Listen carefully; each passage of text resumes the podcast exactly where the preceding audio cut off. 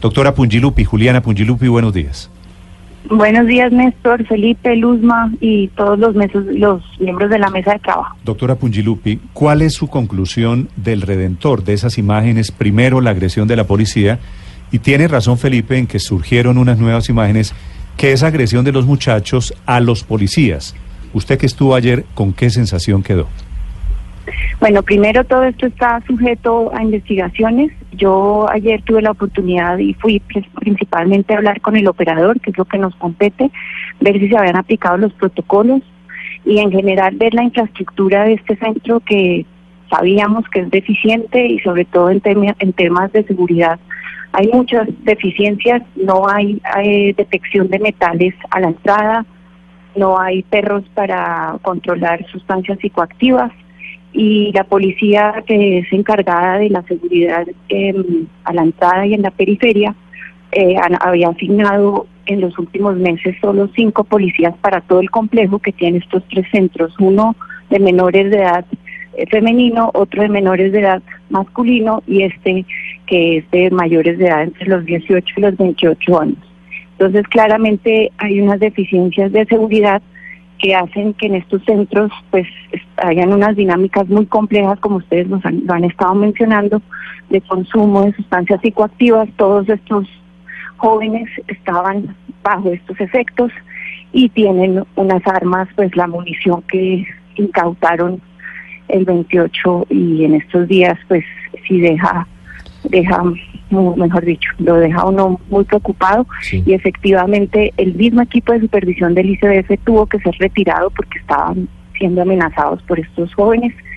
Entonces las dinámicas son muy complejas y como he dicho, aquí no aplica el principio restaurativo ni pedagógico del sistema de responsabilidad penal adolescente. Es muy distinto tratar a un adolescente entre 14 y 18 y a unos mayores entre 18 y 28 años.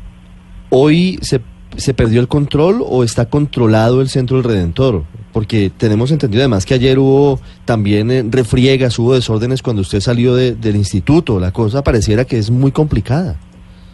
Es muy complicada, si hubo un intento de evasión, em, que son constantes, digamos, la, la policía ha reportado 177, fue lo que dijo el general Alarcón. Este mismo año, pues, se habían presentado en los últimos ocho meses 20 motines. ¿Qué está pasando? Que el, operador no tiene ningún mecanismo coercitivo para manejar la situación.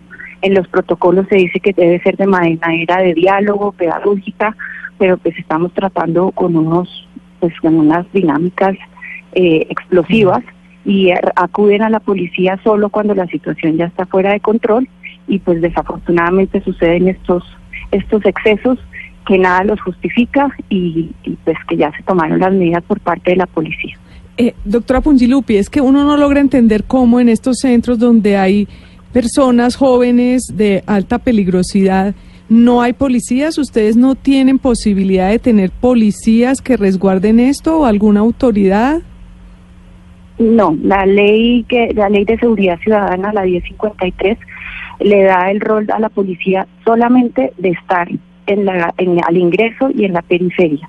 Ni siquiera había, hay policías en las garitas, es decir, y acá no sé si conocen el complejo, pero tienen unos muros por entre, por sobre los cuales les pasan la munición en lo que se determinan bombas, eh, que las garitas pues podrían prevenir eso si hubieran unos policías. Entonces sí ha habido un déficit, pero la policía no puede estar adentro, por eso el llamado es a replantear el sistema y a ver cómo estos jóvenes entre 18 y 28 años se pasan a un centro transitorio porque claramente el carácter pedagógico se queda corto para manejar la situación.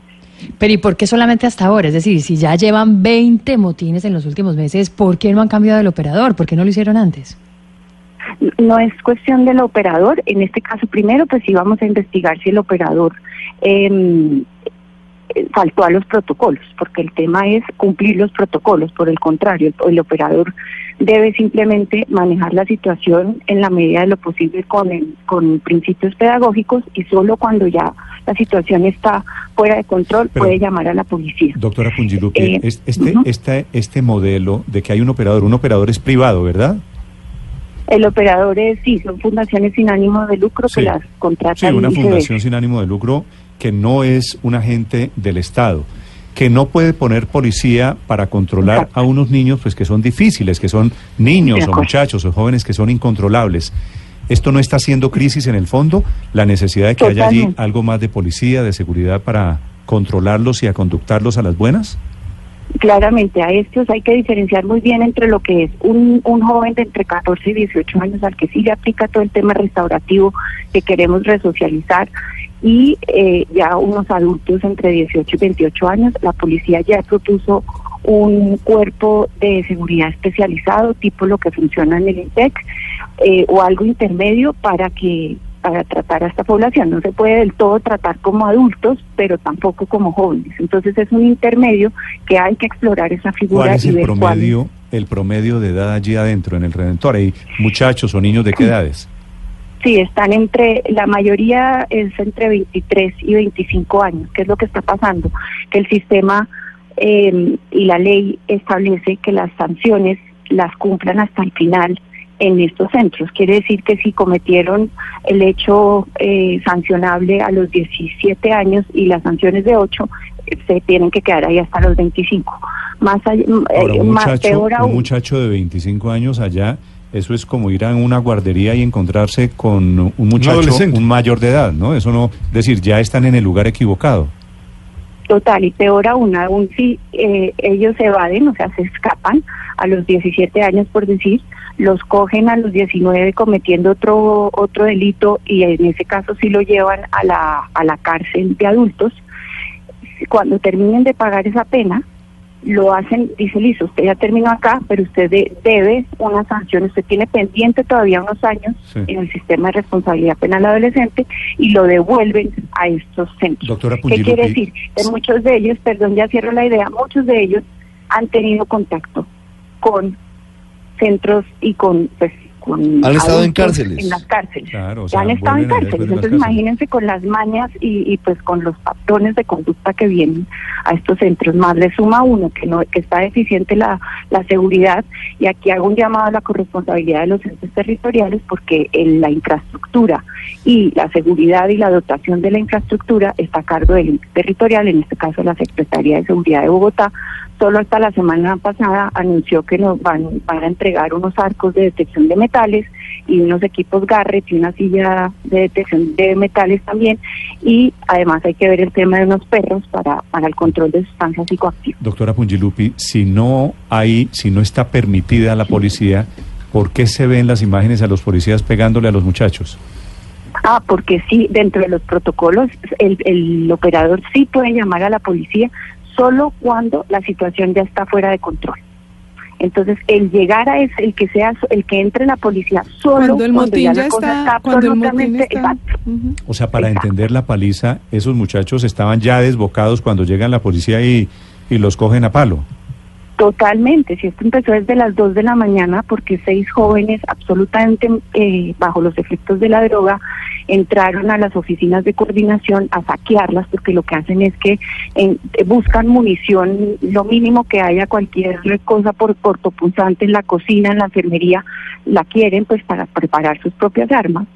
Eh, y entraron desde las 2 de la mañana, el operador trató de manejar la situación, llama al equipo de supervisión del ICBF, llegan y se, se maneja todo de manera pedagógica porque esos son los protocolos y solo cuando ya se le salió la situación entró el SMAT y ahí es cuando el SMAT hace salir al equipo de supervisión del Los- ICBF los porque que estaban en golpean- peligro los miembros. Las imágenes que vimos que gol- golpean a los muchachos, ¿esos son del ESMAD? Eh, sí, eh, esta era una combinación entre policía y SMAT, eso pues ya esa, esa especificidad y esa eso sí debe ser eh, Claro. revisado por por la por la misma policía, pero en el informe sí dicen que llaman a policía y SMAT. Pues que sea un motivo, como dicen los borrachos, para, para pensar en el Redentor y para pensar en el problema de fondo. Doctora Pungilupi, gracias. A ustedes mil gracias, un abrazo. 1028, Felipe. ¿Se da cuenta las joyitas que había allí? En eso tiene usted razón. 20 intentos de azonada, explosivos, armas eh, de munición, puñales les pasan por las cercas, ¿no? Unas Lo- joyitas. Lo cual implica que ese sistema carcelario o ese sistema Sí. de rehabilitación no está bien y hay que cambiarlo. Lo eso cual, es lo que eso implica. Lo cual no justifica, Nada. Felipe, la agresión. Pues sí, que vamos a descubrir que en las cárceles ¿Hay joyitas de estas que son Sí, peligrosas, pero que volvemos, consumen? Pero- volvemos y le digo, no, es que eh, como ayer estaban victimizando a estos niños, porque así fue que nos, así, con eso fue que amanecimos ayer, unos niños que les pegaron, pobres niños que les pegaron Bueno, en, sí, en el Redentor, pero ni que no sean niños, ni pobres, ni nada, unos delincuentes.